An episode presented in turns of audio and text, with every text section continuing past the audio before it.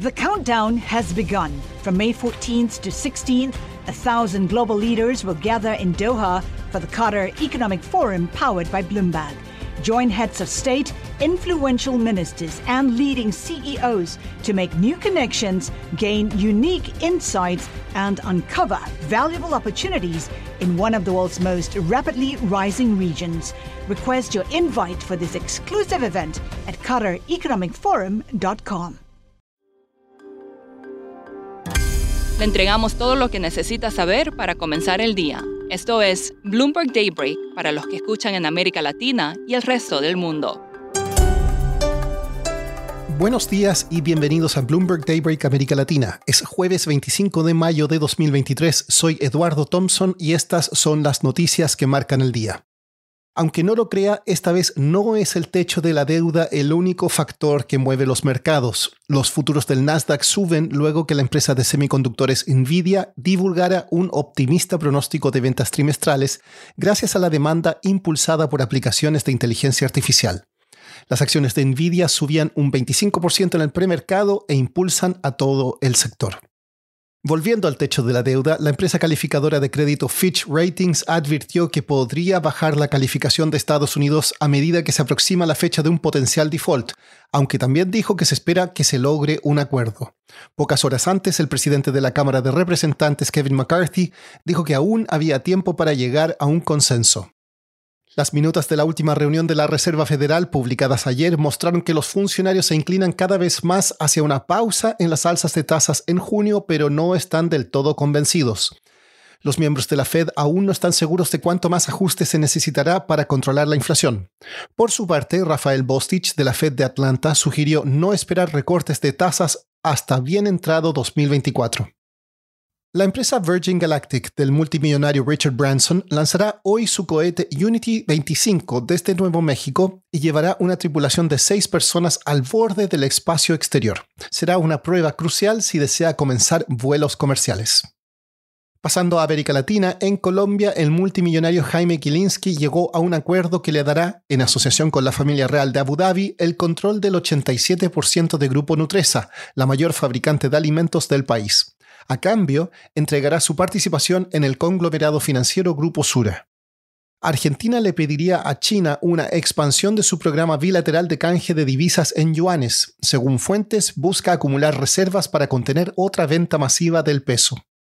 En Chile, el ministro de Hacienda Mario Marcel dijo que los bancos deberán aportar cerca de 1.200 millones de dólares en capital adicional para cumplir con un requisito de capital contracíclico impuesto por el Banco Central. Para esto pueden usar parte de sus utilidades del año pasado, dijo Marcel. Esta semana en México supimos que el multimillonario Germán Larrea, dueño de la empresa minera y de ferrocarriles Grupo México, desistiría de su plan de comprar el banco Banamex. Hablé con Daniel Cancel, periodista senior de Bloomberg News, quien escribió un perfil de Larrea que está hoy en bloomberg.com.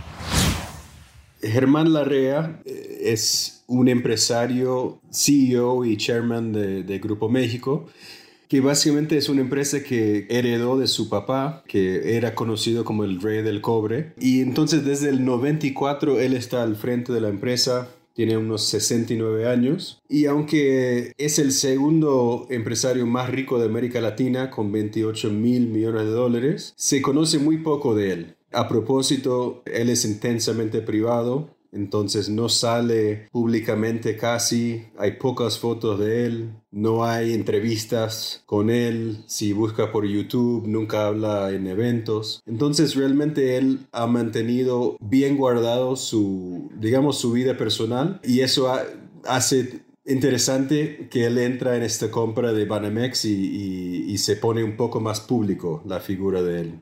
Daniel, ¿Por qué la REA desistió de la compra? Según lo que, lo que hemos entendido, la REA era el, más bien posicionado para llevar Banamex y estaban cerca de firmar algo. Pero en las últimas semanas en México, primero vino eh, unas propuestas de reformas sobre eh, la minería, que es donde la REA saca la, mayor parte de su fortuna. Parte de esas reformas también tiene que ver con temas administrativos, donde se puede, digamos, retirar una concesión por, por varias razones. Y después vino la semana pasada el presidente le expropió básicamente, aunque dice que no es expropiación, un pedazo de, ferrocarril en el sur de México que quiere usar para su proyecto que es unir el Pacífico con el Golfo de México. Entonces, después de esos dos incidentes con el gobierno, AMLO también empieza a hablar más en la mañana ayer y hoy sobre la posibilidad del gobierno entrar en Banamex, que necesita un banco grande, quiere un banco grande. Entonces, un poco esa, ese conjunto de, temas parece que ha influido mucho en la decisión de, la regla de, no ir más adelante.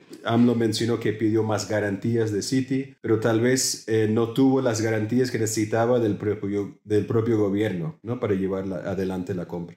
¿Y cómo tomó AMLO el anuncio de un IPO de Banamex? Ayer cuando hubo un rumor en una, una columna en México de que la red se iba a desistir, AMLO soltó una frase que era, ah, me alegro o me alegró, ¿no? Esa noticia. Y después explicó que, bueno, porque el gobierno en tal caso podría hacer algún tipo de asociación público-privado para entrar en Banamex. Hoy, conociendo ya la noticia que, que la red bajó, de nuevo dijo que el gobierno podría negociar alguna participación en el banco. Entonces no, parece que, que, AMLO esté demasiado triste con esta noticia. Eh, lo interesante para Citi es que un IPO sería ya en el 2025, han dicho, que sería ya después de que AMLO saliera de, la presidencia. Entonces habría que ver quién viene después de AMLO y, cómo está la situación para, para Citi hacer algún tipo de, de oferta de las acciones.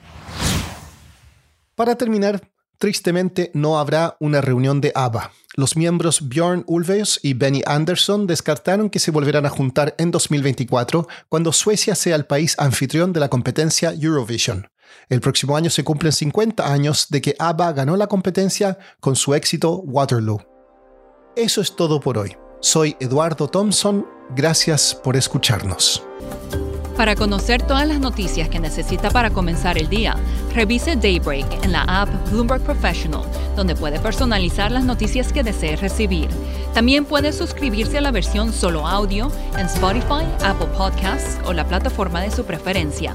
Eso es todo por hoy. Escuche de lunes a viernes Bloomberg Daybreak.